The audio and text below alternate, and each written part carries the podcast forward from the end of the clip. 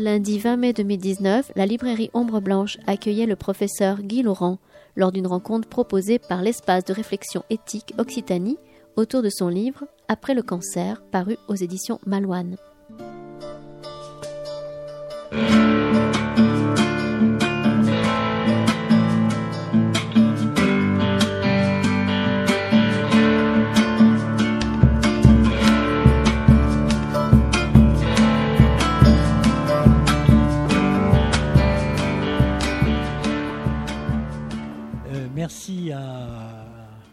L'espace de réflexion éthique Occitanie, ça y est maintenant. Merci à, Jacques euh, Lagarigue de cette invitation. Effectivement, c'était un plaisir, un honneur. Je ne connaissais pas du tout l'établissement, enfin en tout cas cette partie-là, euh, de vous présenter cette thématique, nos travaux euh, sur ce, concept plutôt récent de l'après-cancer. Donc cette diapositive introductive, vous savez qu'un universitaire ne peut pas se passer de diaporama ni d'un pointeur, hein. ça c'est impossible, donc j'aurai un diaporama comme support. Cette diapositive donc, vous illustre en fait ce qui fait l'actualité du sujet, c'est-à-dire le parcours de soins.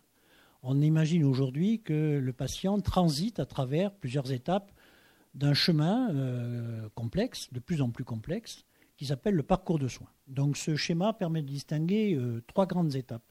L'étape de prise en charge initiale, qui est en fait l'étape de diagnostic, qui en cancérologie est devenue une étape très compliquée. À titre indicatif, un cancer du poumon, c'est 14 consultants et interventions combinées avant de démarrer un traitement. Un cancer du sein, c'est à peine moins. Donc c'est vrai que c'est des sujets complexes.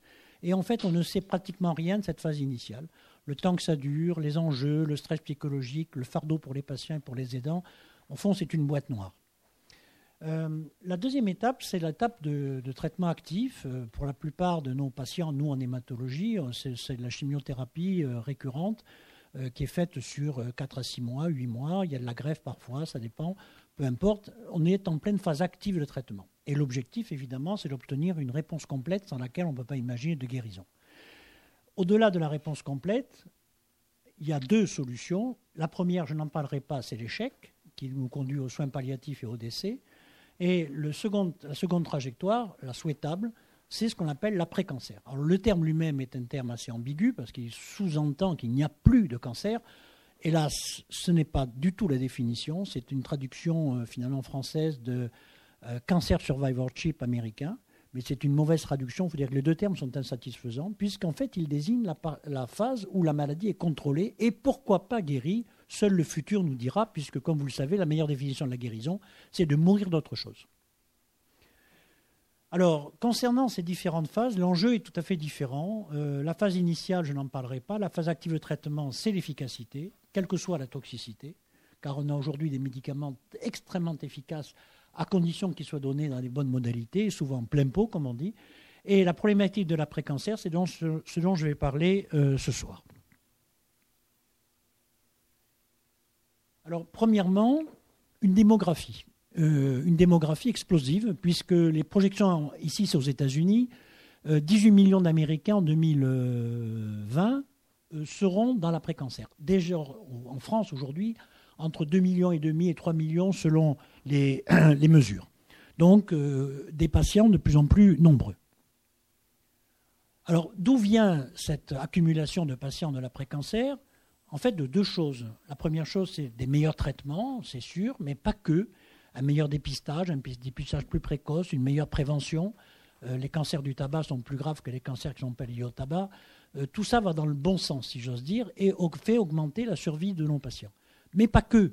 En effet, euh, nos patients peuvent, surtout à l'âge où on, rencontre la maladie cancéreuse, sont des malades vasculaires, sont des malades diabétiques, et bien évidemment des malades neurologiques, des malades ostéo-articulaires et néphrologiques, Catherine. Et donc, tous ces patients bénéficient des progrès faits dans les autres disciplines. Et le résultat est là, nous augmentons d'environ 10% tous les 5 ans nos survies. Vous voyez, les projections ici sont là pour le prouver. On guérit à peu près aujourd'hui 80% des, patients.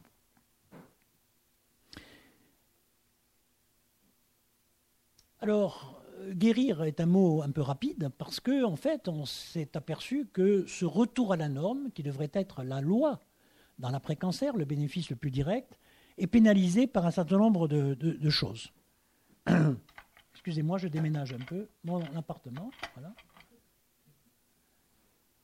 Tout d'abord, le problème de la rechute, qui hante littéralement la vie de nos patients, c'est l'événement adverse par excellence, c'est le drame, et ça se comprend parfaitement, à la fois dans le ressenti, mais aussi dans nos statistiques. Nous perdons beaucoup d'efficacité dans les traitements de deuxième intention. Ensuite, les séquelles du traitement, quel qu'il soit. La chirurgie, bien évidemment, elle est mutilante, mais la chimiothérapie est également handicapante, laisse des séquelles, laisse des traces. Les désordres psychologiques de l'après-cancer, j'en parlerai abondamment, parce que c'est le cœur du réacteur. Le qualité de vie dans l'après-cancer, c'est la convergence de tout ça. Le problème des aidants et des contre-aidants, sans vouloir être provocatif. Le retour au travail et la consommation de soins. Donc nous allons aborder tout ceci. Alors c'est vrai qu'on a écrit un bouquin là-dessus. Et en fait, euh, ce bouquin qui recense en fait les différentes composantes de l'après-cancer, euh, entre autres sujets, traite du modèle organisationnel. Et je vais commencer par ça, c'est-à-dire au fond comment organiser l'après-cancer. On a trois modèles. Le modèle classique est le tout oncologue. Monsieur, madame, venez me voir dans six mois avec un scanner. Je suis oncologue, c'est moi qui maîtrise l'affaire et je vais m'occuper de votre après-cancer. Ce modèle, avec euh, Gisèle Compassi, ici présente, l'infirmière de coordination, on a fait tandem depuis des années là-dessus, pendant dix ans pratiquement, nous l'avons dénoncé. Nous le trouvons insuffisant, nous le trouvons simpliste, nous le trouvons incompétent, parce que l'oncologue est compétent sur plein de choses, mais pas là-dessus, notamment sur les troubles psychologiques. Et donc nous l'avons dénoncé. Euh, au profit de quoi? Alors, nous n'avons pas été les seuls à le dénoncer. Les institutions, comme l'Institut national du cancer, l'a également dénoncé en nous proposant un autre modèle qui est le tout généraliste. C'est-à-dire que c'est le généraliste qui va s'occuper de ça. Ce modèle, nous n'y croyons pas. On pourra y revenir après dans la discussion. Et finalement, nous avons nous proposé un modèle dans lequel le suivi des patients est, confié en fait à un système de soins partagés que je vais vous présenter. Donc dans ce modèle de soins partagés, ça se passe comme ça. Le patient consulte son médecin généraliste, c'est-à-dire qu'on ne nie pas le rôle du médecin généraliste, bien au contraire. Ce médecin généraliste est sûrement le mieux placé pour l'évaluation des complications physiques du patient. La rechute, les séquelles des traitements, les maladies associées, tout ceci, c'est à sa portée. Il remplit une grille qu'on lui a préparée, ça c'est très important, c'est 41 items à la grille, ça prend du temps. Et pour l'instant, sur les 400 patients que l'on a proposés aux généralistes de Midi-Pyrénées, un seul, je crois, nous a refusé. Donc il envoie cette grille à l'infirmière de coordination, qui est la tour de contrôle du système, laquelle appelle le malade par téléphone en introduisant donc là du lien direct, de l'empathie, de l'information et de l'éducation thérapeutique elle le fait à la fois pour qualifier la partie sociale, par exemple, où il en est du retour au travail, et la partie psychologique, qu'est-ce qu'il en est au point de vue mental. Alors, elle ne fait pas de la psychothérapie, nous ne sommes pas psychothérapeutes, elle, fait remplir aux patients des grilles psychométriques qui définissent un état d'anxiété, un état de dépression, un état de stress, etc. etc. Le triple dossier médical, psychologique et social est confié à l'oncologue, donc en l'occurrence pour l'instant c'est moi, qui fait la synthèse des trois choses pour ensuite réintervenir le cas échéant vers le patient à travers le même module. Euh, évidemment, ces données sont des données extrêmement intéressantes pour faire de la recherche dans le domaine psychosocial. C'est la raison pour laquelle j'ai mis un petit ordinateur. Nous sommes connectés à une des plus prestigieuses unités INSERM de, de France concernant l'épidémiologie sociale. J'ai nommé l'unité 1027 qui est à la faculté de Jules Guest. Donc nous avons euh, publié, on a montré que ce système était un système qui améliore la qualité des soins. C'est un système, c'est vrai, original, qui tient compte de tous les participants. Un modèle applicable à, d'autres maladies chroniques, parce qu'en définitive, on s'est aperçu que c'était très bien également pour le suivi post-chirurgical, pour les maladies articulaires ou les maladies néphrologiques. Et que c'est un outil incomparable pour l'étude en vraie vie, évidemment, et donc une excellente interface très naturelle avec les sciences humaines et sociales. Alors, euh, je vais aller un peu vite sur les acquis de, ce modèle organisationnel. En effet, nous recueillons l'adhérence pleine et entière des patients, déjà pour commencer, qui euh, acceptent donc de ne plus voir systématiquement l'oncologue. On est d'accord. Hein. donc c'est à la demande. Ça veut dire 4% des patients, très exactement. C'est très peu. Ce qui montre que le patient peut largement se passer de l'oncologue. À partir du moment où il a un interlocuteur fixé et désigné, ici, l'infirmière de coordination. La compliance est parfaite, la faisabilité excellente est démontrée, l'efficacité du système, ça renforce l'alliance avec l'unité de soins, l'aide au généraliste, qui est souvent un petit peu perdu euh, pour ces patients, sur certains signes, en particulier sur l'interprétation des signes de rechute, qui sont toujours en excès, en fait, ça rationalise les soins, genre j'ai le nez qui gratouille, euh, c'est la rechute, vite un scanner. Non, monsieur, c'est normal. Le nez qui gratouille, c'est tout sauf la rechute. On rationalise les soins. Et enfin, je l'ai dit tout à l'heure, pour la recherche, c'est absolument sensationnel. Alors, cela étant, il y a des questions, voire même des limites qu'on a déjà identifiées. Tout d'abord, le personnel de soins n'est pas n'importe qui, on peut le deviner. Nous n'avons pas de filière de formation sur ce type d'infirmière, sur ce type de poste, nouvelle race, on va dire, d'infirmières. Transfert de compétences, parce que ce que j'ai, j'ai noté, c'est qu'au passage, c'est que l'infirmière prend des responsabilités qui normalement incombent, à des médecins. C'est quelque chose qu'on avait déjà connu dans le, dans le, système classique AMA, dans la phase active de traitement, où on s'est fait critiquer là-dessus, mais c'est bon, c'était un conflit euh, d'arrière-garde. Euh, on n'a pas pu randomiser euh, pour prouver que ce système était meilleur que d'autres systèmes. La place du généraliste reste quand même ambiguë. Et puis, et surtout peut-être, c'est que nous sommes confrontés aujourd'hui à une révolution qui est celle du numérique, c'est-à-dire l'auto-évaluation sur appli euh, de l'état des patients par les patients eux-mêmes. Et donc, comment on va pouvoir combiner notre système, qui est un peu à l'opposé, c'est un système basé sur l'empathie et l'accueil, par rapport à des systèmes extrêmement techniques, pour ne pas dire technocratiques. Ça, c'était l'enquête de satisfaction, pour, je, vais, je vais résumer, pour dire que les patients étaient vraiment ravis de ça et les généralistes avec. Voilà pour la partie euh, organisationnelle. Donc vous l'avez compris, il y a de la place encore pour la recherche dans ce domaine-là, c'est-à-dire comment s'y prendre pour soigner, poursuivre pardon, des, maintenant des millions de patients et dans les années, qui viennent encore davantage. Alors maintenant, on va rentrer dans le cœur du sujet, le dur, euh, qui est l'après-cancer dans sa composante physique, dans sa composante psychologique, le retour au travail, les aidants, l'hygiène de vie, la qualité de vie, le coût et les inégalités de santé. Donc je vais traiter tout ça. Je commence par la composante physique. Donc j'ai dit tout à l'heure, elle regroupe trois sous-composantes. La composante rechute, les composantes liées au traitement, les complications liées au traitement, les séquelles plus ou moins définitives, et la survenue des, de maladies associées. Donc dans cette composante physique, qu'ai-je à vous montrer? Alors ça c'était non malade, on va passer dans ce type de cancer, il s'agit de, de lymphomes, c'est des maladies, des, cancers des ganglions. Dans ces lymphomes, le, pourcentage, l'incidence des complications liées à la chimiothérapie, la première année de l'après-cancer et la deuxième année tout autant, vous voyez, sont quand même relativement importantes. On a un malade sur trois qui s'infecte la première année. On a un malade sur trois qui développe des douleurs articulaires. On a un malade sur cinq qui développe des atteintes nerveuses liées à la chimiothérapie. La fonction sexuelle est fortement impactée par euh, la chimiothérapie et, la trajectoire de soins. L'ostéoporose également. Euh, les maladies cardiovasculaires sont très très bien placées. On a 15% d'incidents cardiovasculaires parfois graves qui surviennent la première année de l'après-cancer. Pathologie de la thyroïde, pathologie de la prostate. Et puis euh, le, second, le second cancer, qui est la complication par excellence, évidemment, la plus dramatique possible pour un patient qui, un an avant, vient de se faire traiter pour un premier cancer. Donc on a quand même beaucoup, beaucoup d'événements. Et tous ces événements-là sont repérés par le médecin et ensuite métabolisés par notre structure, ici le couple entre l'oncologue et l'infirmière de coordination. Donc on s'occupe de tout. Par exemple, de trouver un excellent neurochirurgien. Alors passons maintenant à la composante psychologique. J'ai dit tout à l'heure, c'est le cœur du réacteur de la problématique, c'est là où on a le maximum de difficultés, c'est le maximum d'inconfort et le maximum de questionnement pour le patient. Euh, dans, la composante psychologique, c'est un large spectre entre les choses les plus bénignes, troubles de l'humeur, troubles du sommeil, jusqu'aux choses les plus graves comme les syndromes de stress post-traumatique. Si on essaye de résumer la situation, je listais quatre choses. L'anxiété pathologique, la peur de la rechute, la dépression et le stress post-traumatique. Concernant tout d'abord l'anxiété. L'anxiété fait partie de l'histoire du cancéreux et elle est maximale au départ. L'anxiété est quelque chose qui est plutôt positif. Elle va porter le patient tout au long de sa trajectoire de soins, notamment dans la phase active de traitement.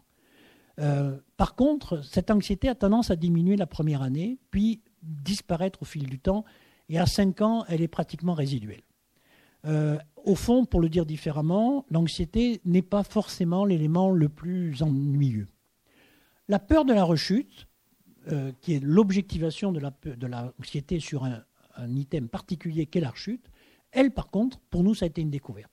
C'est très peu étudié dans le monde. Un Canadien, M. Simard, qu'on a rencontré, qu'on va rencontrer, qui maintenant collabore, a, euh, proposé une échelle de mesure de la peur de la rechute. Et euh, en utilisant cette échelle, on s'est aperçu qu'un patient sur deux avait une peur de la rechute irrationnelle. J'ai parlé tout à l'heure du nez qui chatouille ou de l'oreille qui gratouille. C'est exactement ça. Et il vit constamment sous cette menace-là.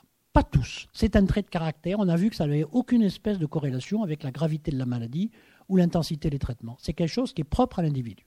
Pour le dire différemment, c'est un pessimiste contre un optimiste.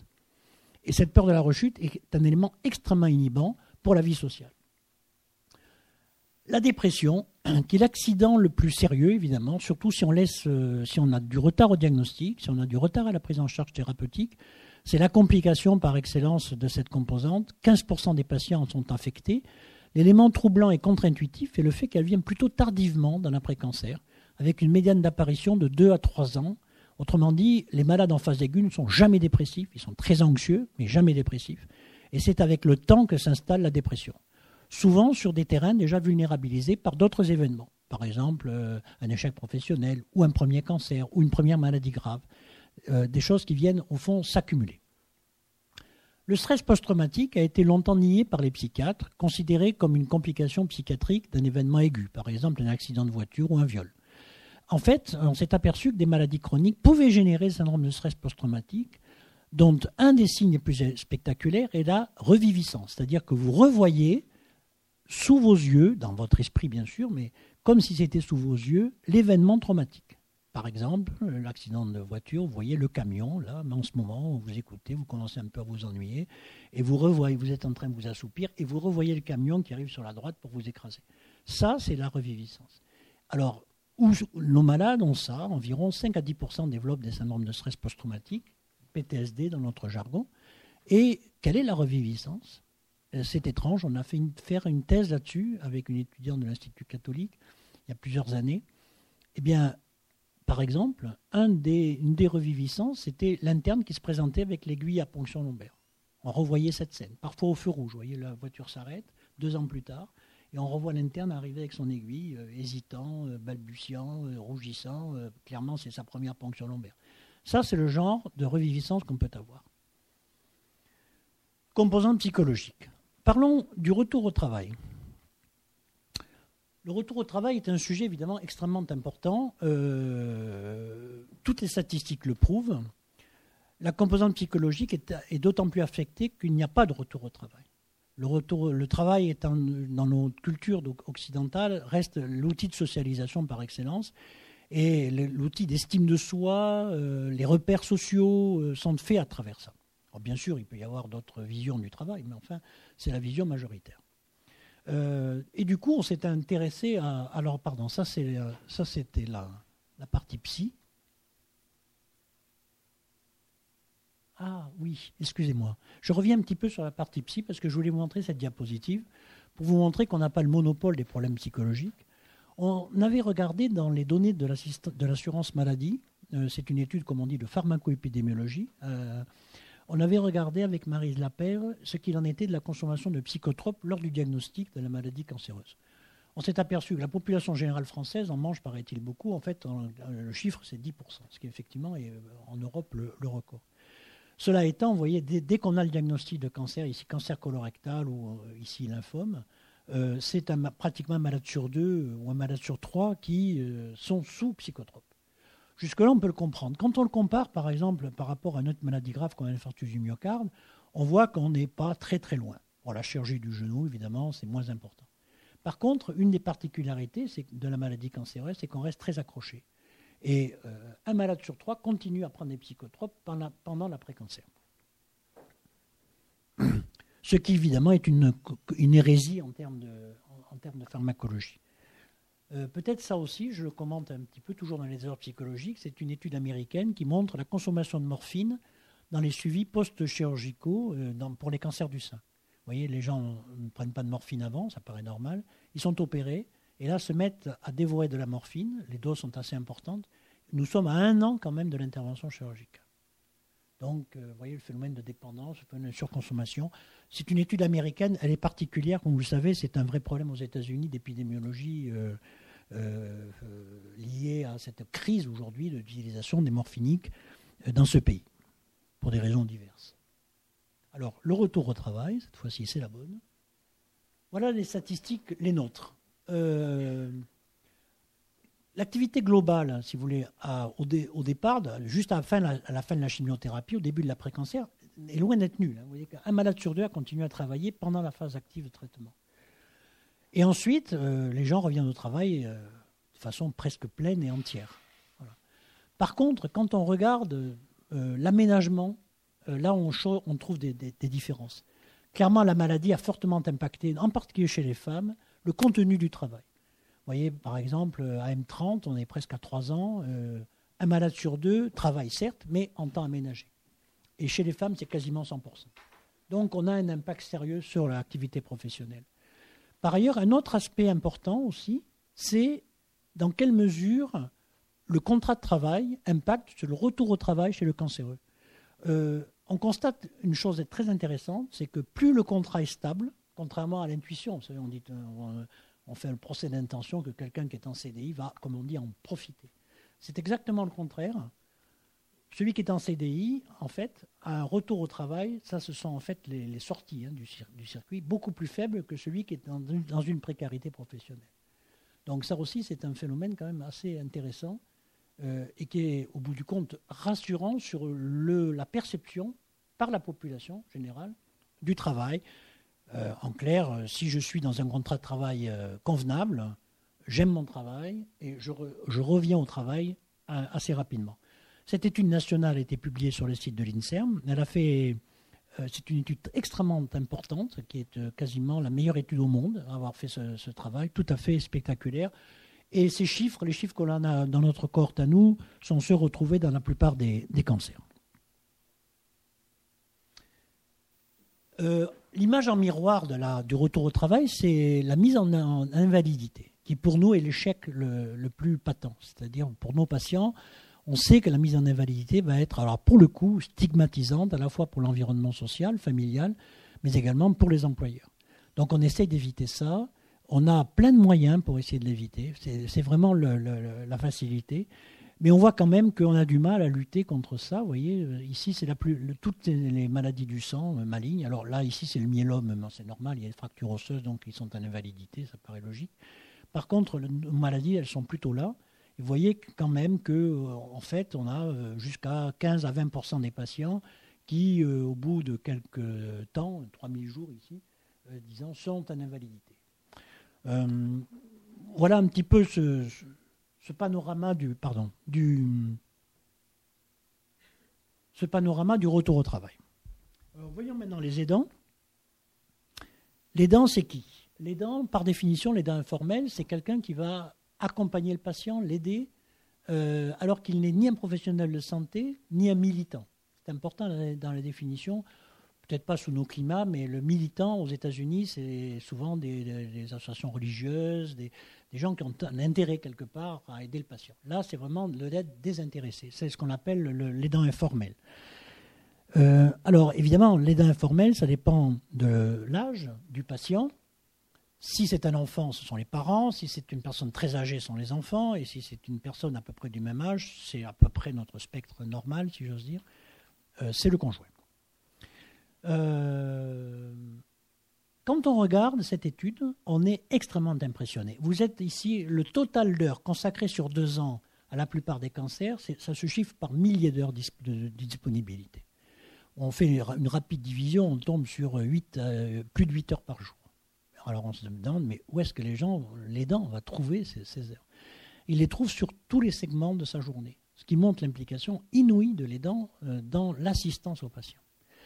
L'autre constatation de cette étude, c'est que c'est vrai pour tous les cancers. que ce soit des bons cancers, entre guillemets, où on a des guérisons très importantes, comme le cancer du, sein, ou des très mauvais cancers, comme le cancer du, poumon.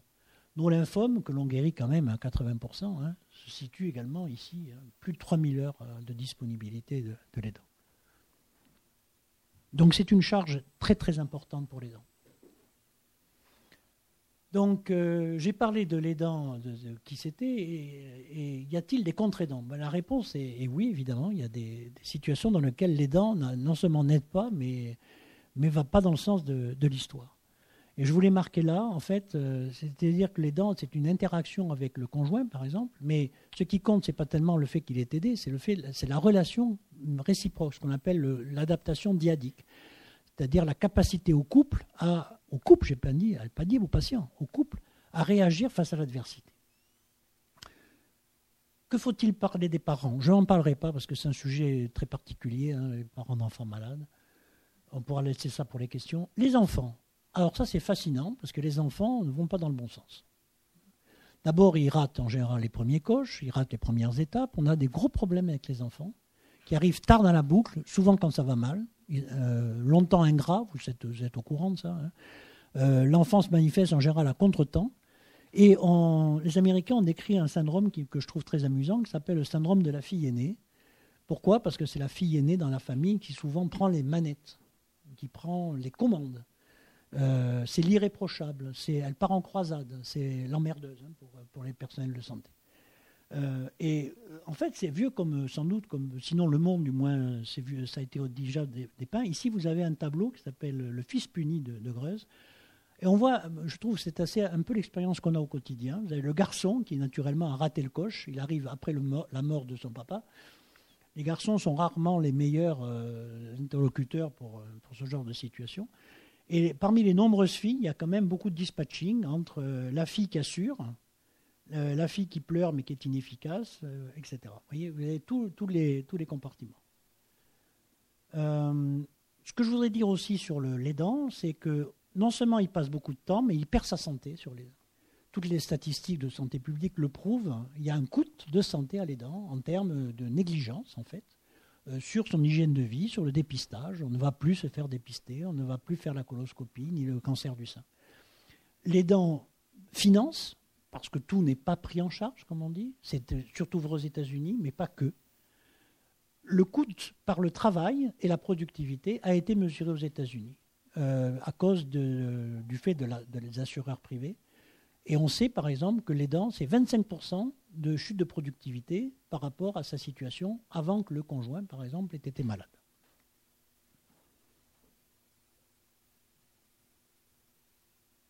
L'hygiène de vie hygiène de vie après cancer.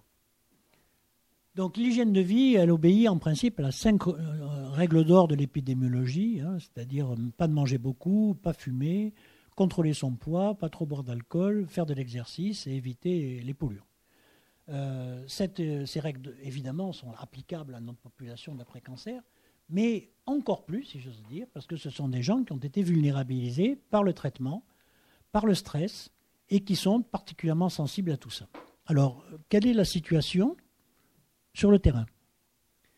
Alors, la bonne nouvelle, c'est que les nôtres, en tout cas, s'arrêtent de fumer. Il faut dire que dans le système AMA, euh, grâce aux, appels téléphoniques de l'infirmière, aux messages répétés d'éducation thérapeutique, évidemment, la proscription du tabac est réaffirmée, réassurée. Nous, c'est important, pas pour les seconds cancers, c'est important pour la tolérance cardiaque des chimiothérapies qu'on a administrées aux patients.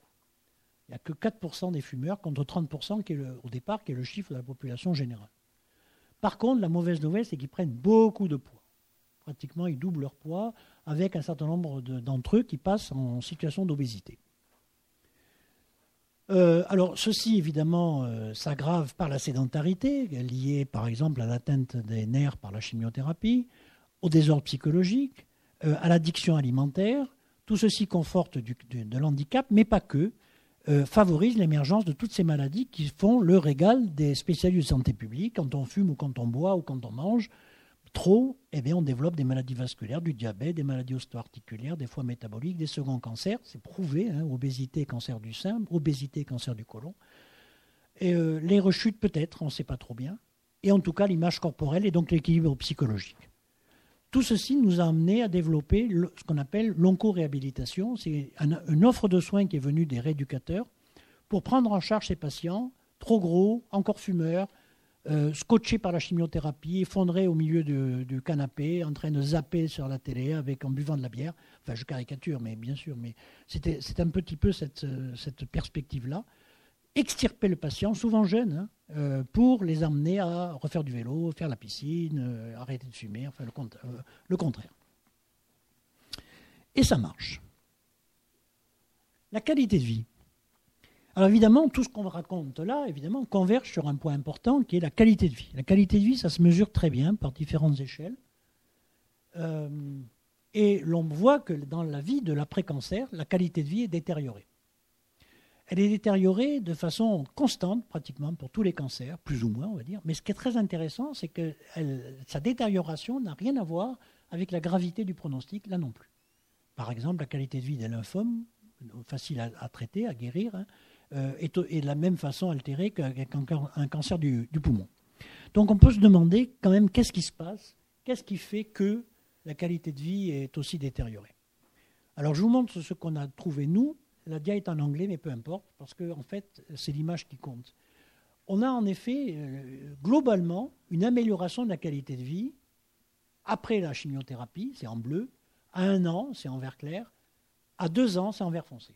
Donc globalement, ça s'améliore il y a une résilience de la qualité de vie. Tant mieux, on s'en félicite. Mais la mauvaise nouvelle, elle est ici. 20% des patients ont une qualité de vie durablement, durablement altérée.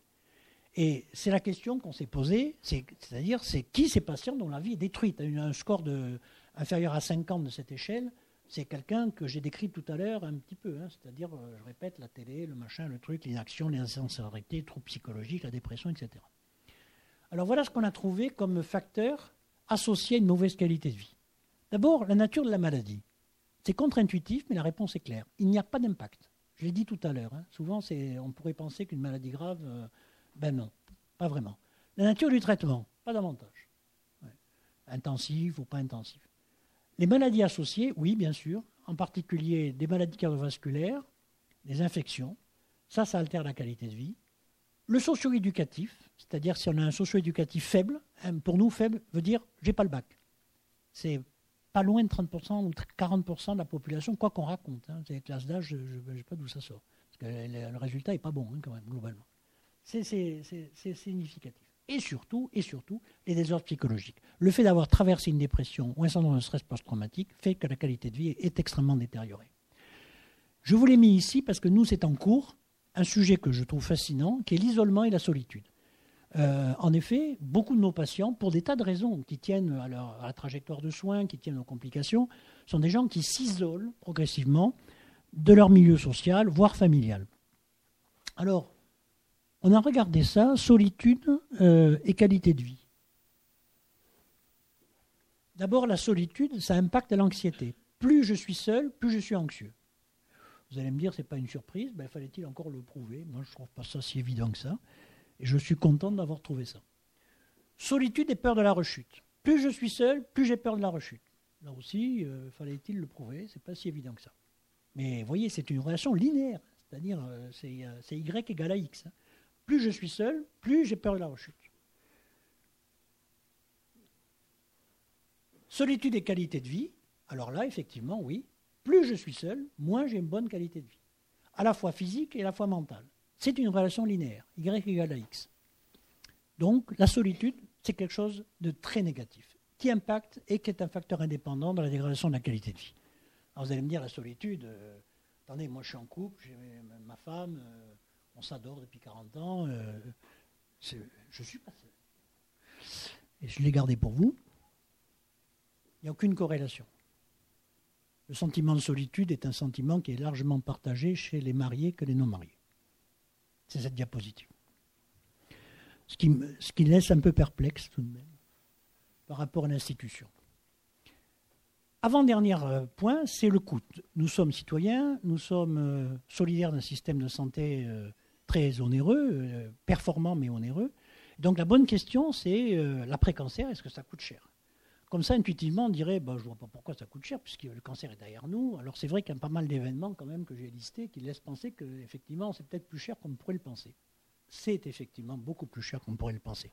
Il n'y a pas d'études françaises là-dessus, mais il y a des études américaines. Ici, c'est en milliards de dollars que ça se compte. Alors, euh, peu importe les, les, histogrammes, on va en prendre ça. Pour les seuls soins ambulatoires, voyez, c'est 20 milliards de dollars par an. Voilà le coût de l'après-cancer. C'est un coût absolument exorbitant et que probablement on a beaucoup de réserves de productivité à envisager pour euh, tarir euh, cette hémorragie financière.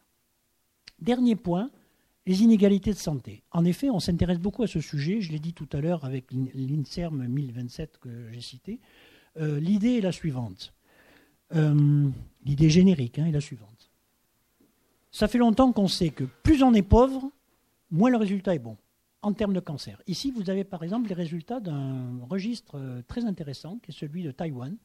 Pourquoi Taïwan est intéressant? Parce que c'est un registre national centralisé. C'est un pays qui a été très longtemps autoritaire, politiquement très, dirigiste, et euh, qui a fait, un système de couverture universelle. C'est le pays qui est le plus avancé en termes de couverture universelle. Donc tout le monde passe par le même, euh, le même système. Et comme vous le voyez, voilà les riches, ça c'est la survie des cancéreux tout venant. Hein. Voilà les riches, voilà les pauvres. Donc à la médiane ici, on, a deux ou trois ans d'écart. C'est un, résultat qui a été reproduit dans tous les systèmes de soins, y compris dans les pays scandinaves et y compris bien sûr dans, le nôtre. Donc euh, la question, euh, évidemment, c'est pas bien, c'est de comprendre pourquoi, pourquoi ce, problème-là. Et en particulier, à quelle étape du parcours de soins? Donc, la prévention joue sûrement un rôle important. Il faut oublier que le pourcentage des tabagiques est le double dans la population du, du, quintile, comme on dit, inférieur, par rapport à la population supérieure. Les cadres ne fument plus en France. Euh, donc, la prévention joue sûrement un rôle important. Le dépistage joue sûrement un rôle important. Par exemple, pour le cancer du côlon, là aussi c'est pareil, il est privilégié dans les catégories socio-professionnelles supérieures. L'étape du diagnostic et peut-être l'étape de la thérapeutique, on pourra en parler hors en tête, parce que c'est un sujet qui fera beaucoup l'esprit. Est-ce qu'il y a des inégalités en fonction du statut social de prise en charge? Oui, euh, la réponse, je vous dis tout de suite, est oui, indiscutablement. Mais nous pensons, nous, nous euh, les gens qui s'intéressent à l'après-cancer, euh, que l'après-cancer est également impacté par les inégalités de santé. Et que ça, évidemment, ça va peser sur la survie globale. Alors, je vous ai mis cette diapositive. Elle est un, peu compliquée, mais elle peut se commenter. C'est le but. Pour vous montrer que l'après-cancer, c'est aussi quelque chose d'extrêmement intéressant. C'est un modèle de stress chronique, en fait. En effet, au centre du dispositif, il y a le cancer. On vient de le traiter. Bien sûr, le type de cancer, le type de traitement, les comorbidités peuvent, peser, mais finalement, on l'a dit tout à l'heure, pas tant que ça. Par contre, ce qui va peser, ce sont les paramètres psychosociaux. On a parlé d'isolement, on a parlé du niveau éducatif, on n'a pas parlé, mais ça existe, du lieu de résidence, qui également impacte considérablement le niveau de stress. En clair, vous êtes isolé géographiquement, vous avez un niveau de stress plus important.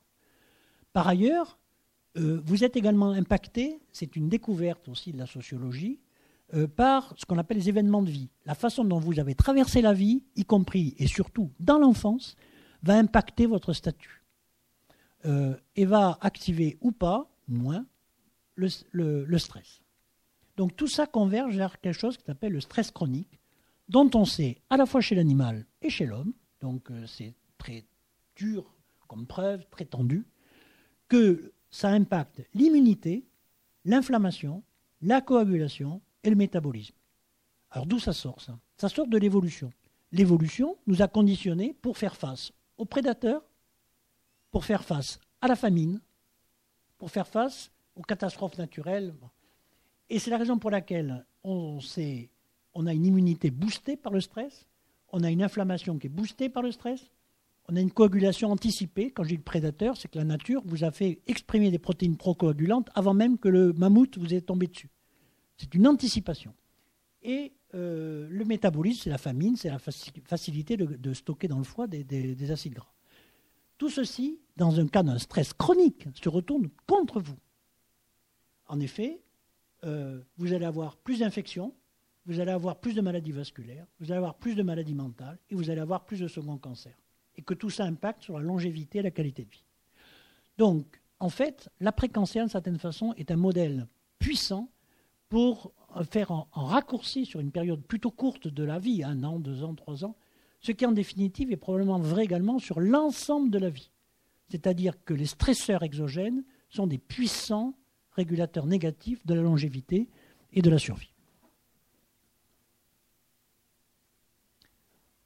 Voilà, donc euh, un petit remerciement tout de même hein, à mon institution, euh, à Gisèle Compassi, ici, présente, avec laquelle je travaille, et toutes mes tutelles qui nous ont permis de travailler et de financer nos, nos travaux. Et je vous remercie de votre attention.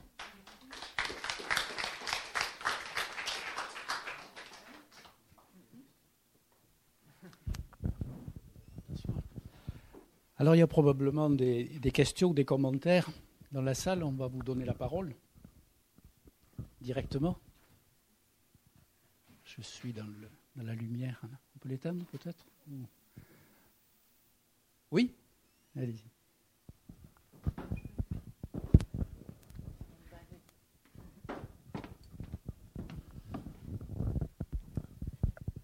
Merci Guy pour cette euh, conférence très intéressante et, complète.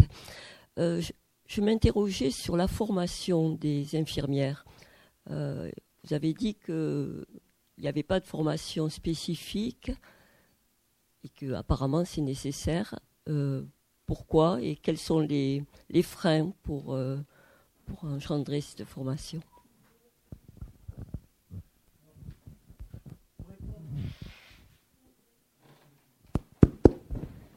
Répondre à, Claudie, il y, a, deux choses. Il y a d'une part la délégation de responsabilité et d'autre part la formation.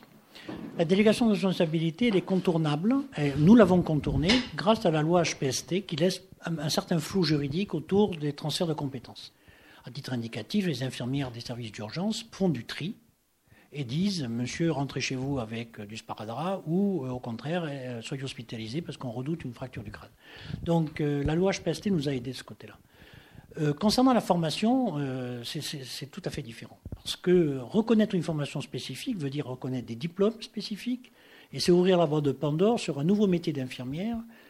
La DGOS, la Direction générale de l'organisation des soins, et vent de, le ministère de la Santé, est vent debout contre cette initiative parce que pour eux, c'est ouvrir la porte à toutes les surspécialisations, avec ce que ça veut dire de manque de contrôle, de finances, etc. J'ajoute, euh, du point de vue, j'allais dire, des groupes de pression, euh, que ce genre de, de, fonction d'infirmière n'est pas particulièrement bien vu des cadres de santé, enfin en tout cas peut ne pas être bien vu des cadres de santé, il va y avoir une rivalité, pas forcément accepté par tous les médecins, il faut quand même aussi le reconnaître, euh, et au bout du compte, nous sommes toujours un peu au point mort là-dessus. Mais un espoir, plusieurs universités, dont Toulouse, euh, euh, a monté des, diplômes, des formations diplômantes, Master 2, de soins infirmiers, qui vont déboucher, c'est imminent, sur ce qu'on appelle les infirmiers de pratique avancée, avec une reconnaissance de spécificité.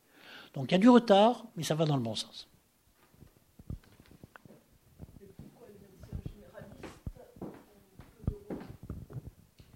Alors c'est effectivement c'est une question très importante qui est la place du généraliste.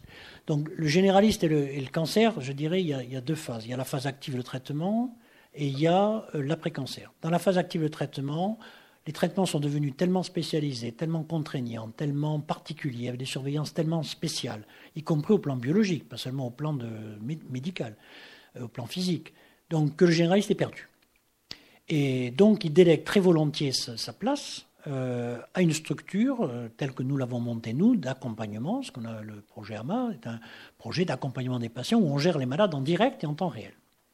Concernant l'après-cancer, il nous a paru, euh, à l'inverse, que c'était une phase pour que le médecin généraliste revienne dans la boucle. Et ils sont ravis de le faire. Il semble nous a pas tenu rigueur de la, phase active, dans laquelle on les a clairement zappés. ils reviennent avec des compétences propres, une confiance rétablie avec le patient et jouent pleinement leur rôle. Par contre, ne leur demandons pas de détecter un certain nombre de stress post-traumatiques euh, ou une maladie associée ou un second cancer. Donc je crois que chacun a son rôle. Au bout, du compte, je trouve que le système, c'est pas mal équilibré. J'ajoute une chose aussi, c'est qu'il faut voir la volonté exacte des généralistes. Euh, alors, il n'y a pas d'études françaises. Je citerai une étude canadienne qui a été faite à Toronto, où on demandait aux généralistes, vous êtes d'accord pour suivre les pré-cancers des patients? Alors ils disaient massivement oui, Mais il mettait des contraintes. Quelles contraintes? Le temps. Par exemple, un cancer de la prostate, 5 ans. Pas avant 5 ans. Un lymphome, pas avant 7 ans. Des chiffres hallucinants qui montrent la peur du généraliste, l'appréhension généraliste à gérer ses patients.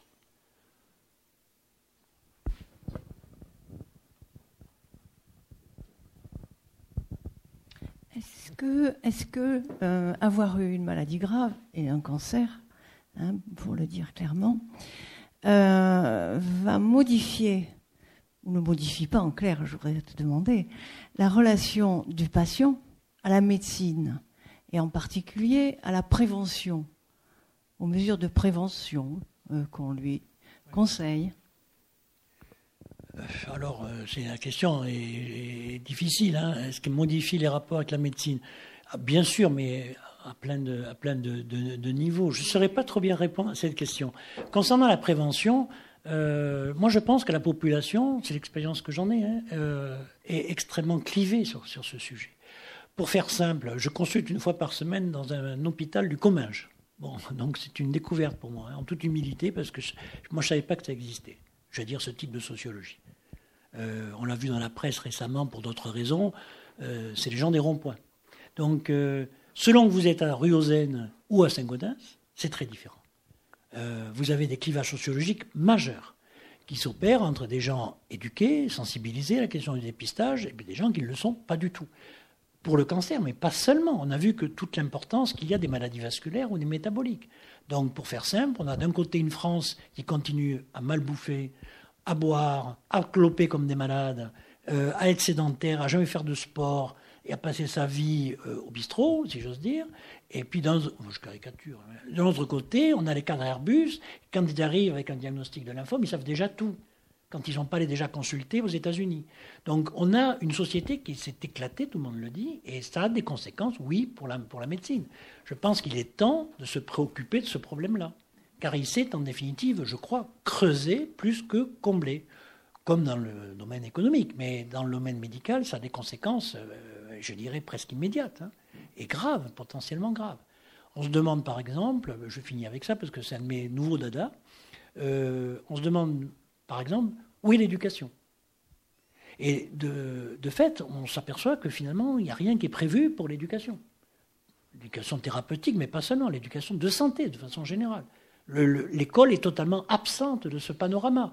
Les, chaînes de télévision publiques, totalement absentes de ce panorama.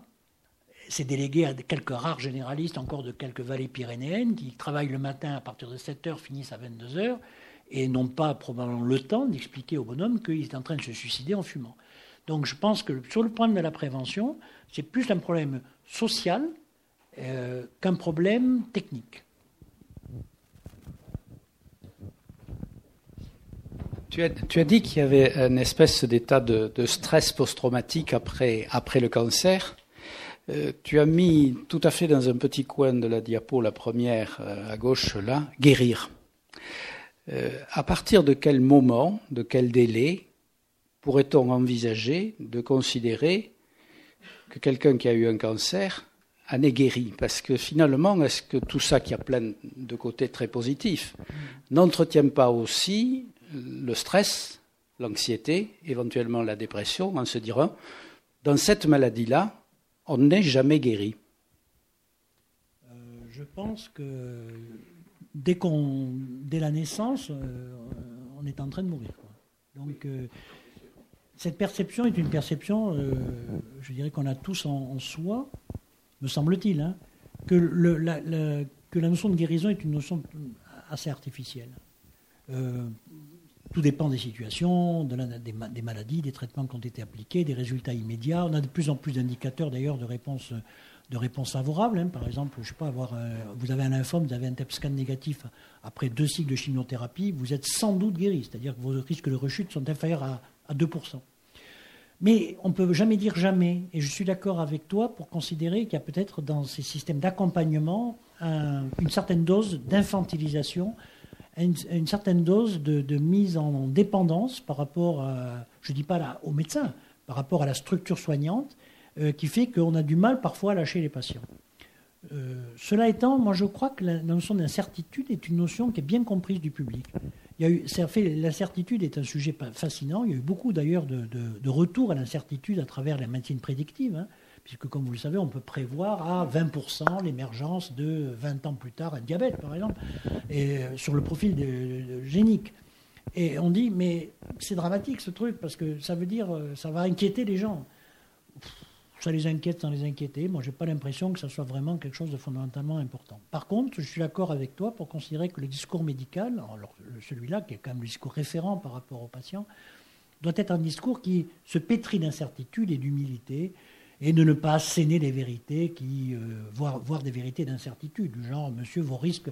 Moi, j'ai souvent des jeunes assistants qui ont cette culture-là aussi, la culture du modernisme. Euh, monsieur, vous, c'est sûr que vous rechuterez. Euh, dire ça à monsieur 70 ans alors qu'il a une chance sur trois de faire un infarctus mortel dans les 10 ans qui arrivent, c'est ridicule, ça n'a pas de sens. Donc euh, je suis d'accord avec toi que c'est un peu concernant. Il faut faire attention.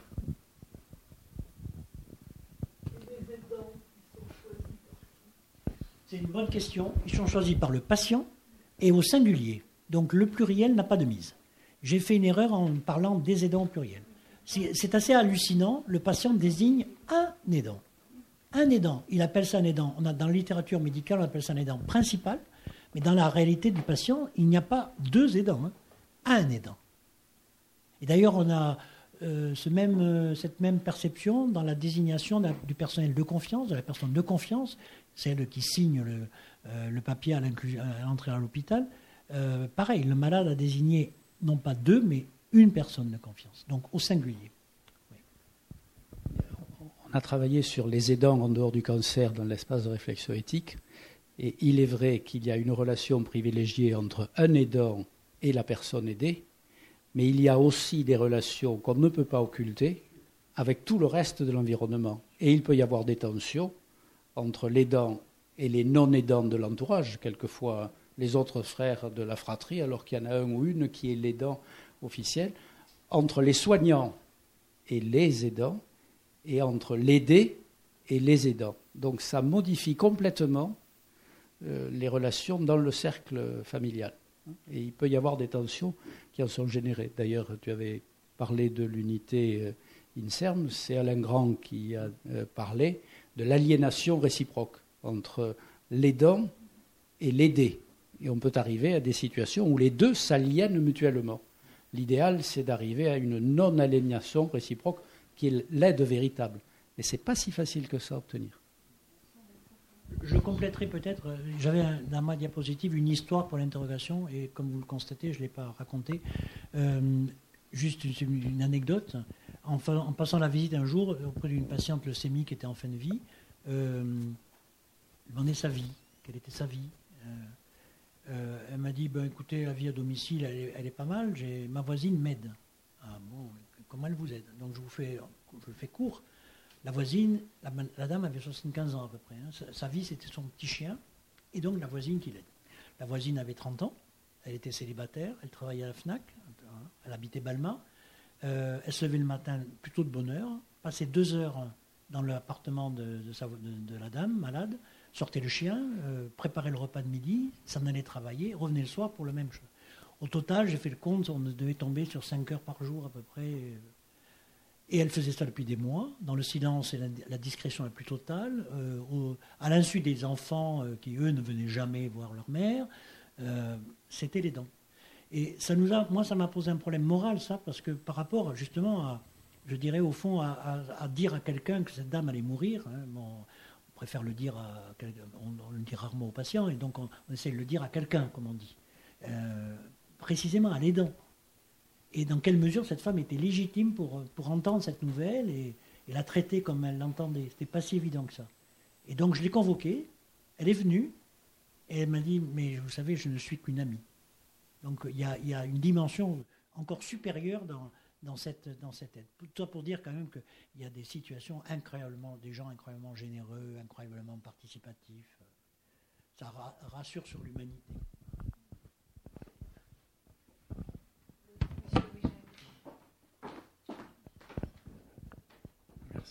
Bonsoir. Au début de votre intervention, vous avez parlé des oncologues. J'ai l'impression que vous les avez un peu hachés menus. Hein.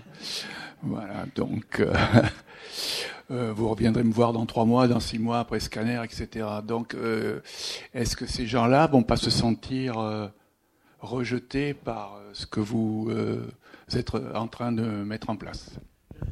J'aime bien cette question.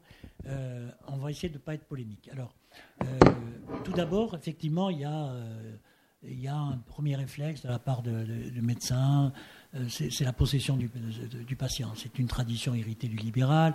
Et, euh, on a sa clientèle, on a ses patients.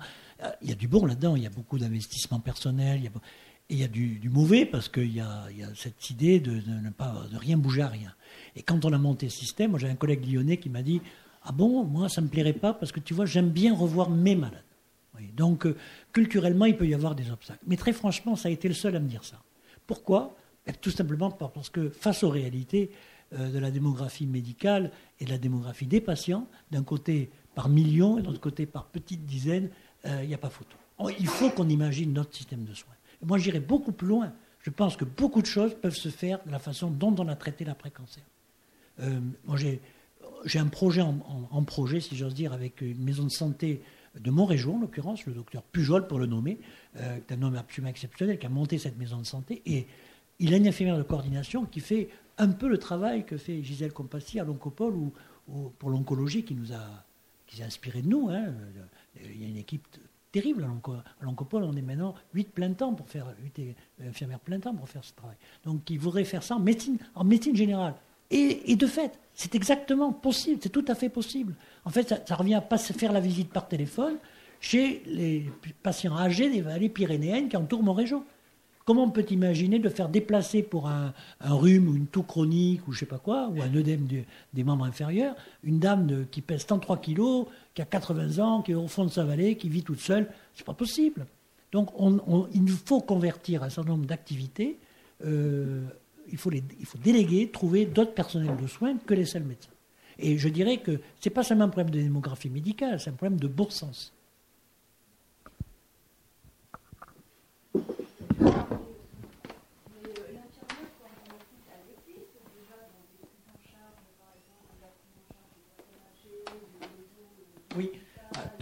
Oui, oui, oui, tout à fait. Alors c'est vrai que ce mot ne euh, me plaît pas parce qu'il surtout il désigne beaucoup de choses très différentes des unes des autres.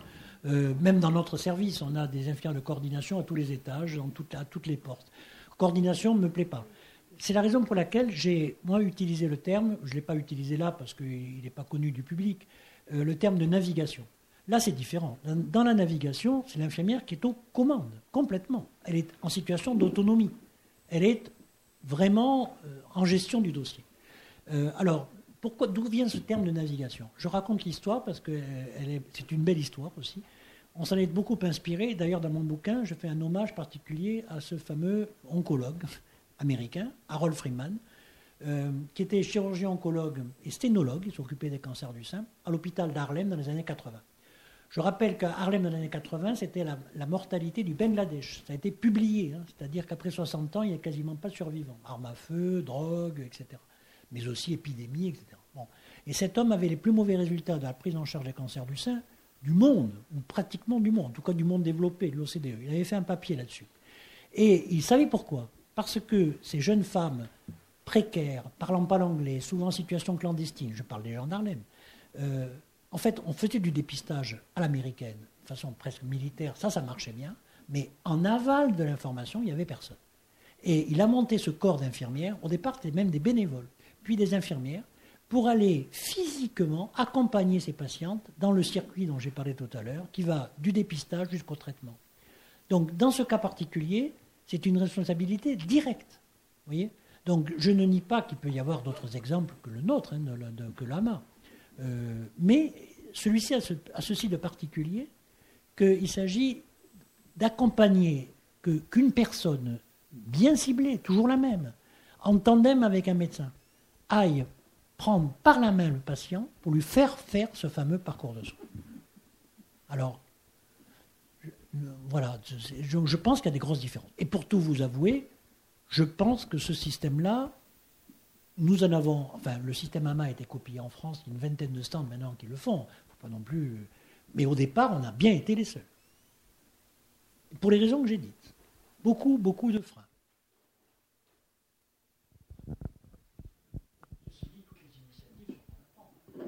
C'est applicable aux personnes âgées, à la maladie chronique. Encore quelques remarques dans la salle? Alors si, si on s'approche un peu du bout, je vais te poser une question un peu plus personnelle, Guy.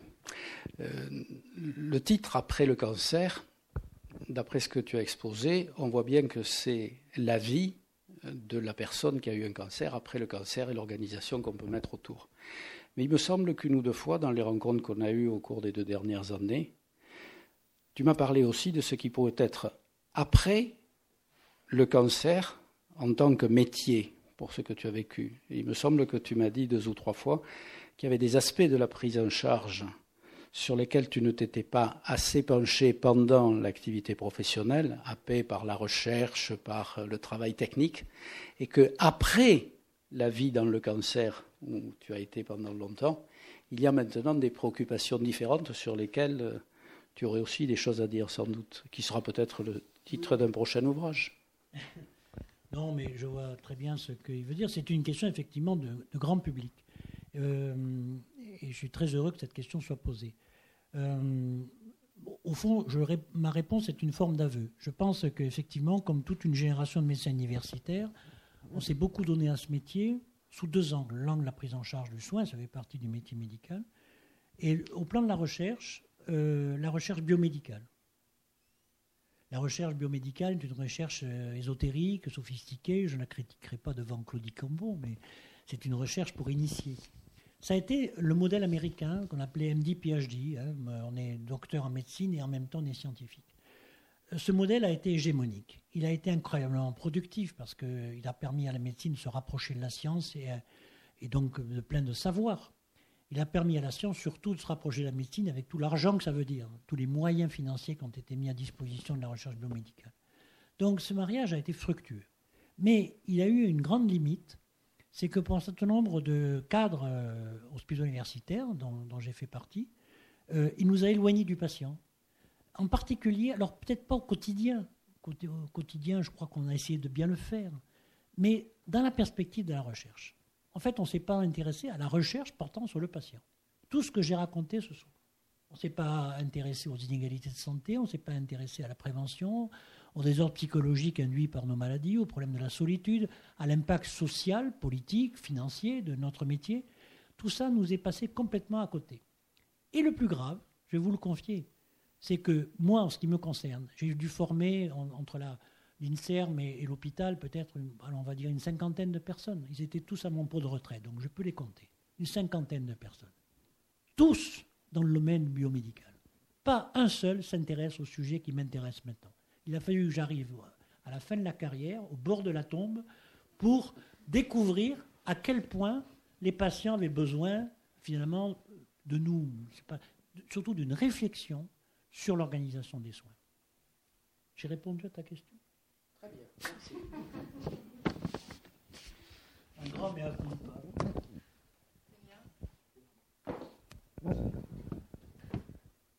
Pas d'autres réactions? De la discrétion Des timides ou de l'admiration? merci beaucoup, Guy Laurent. Merci, et merci à vous.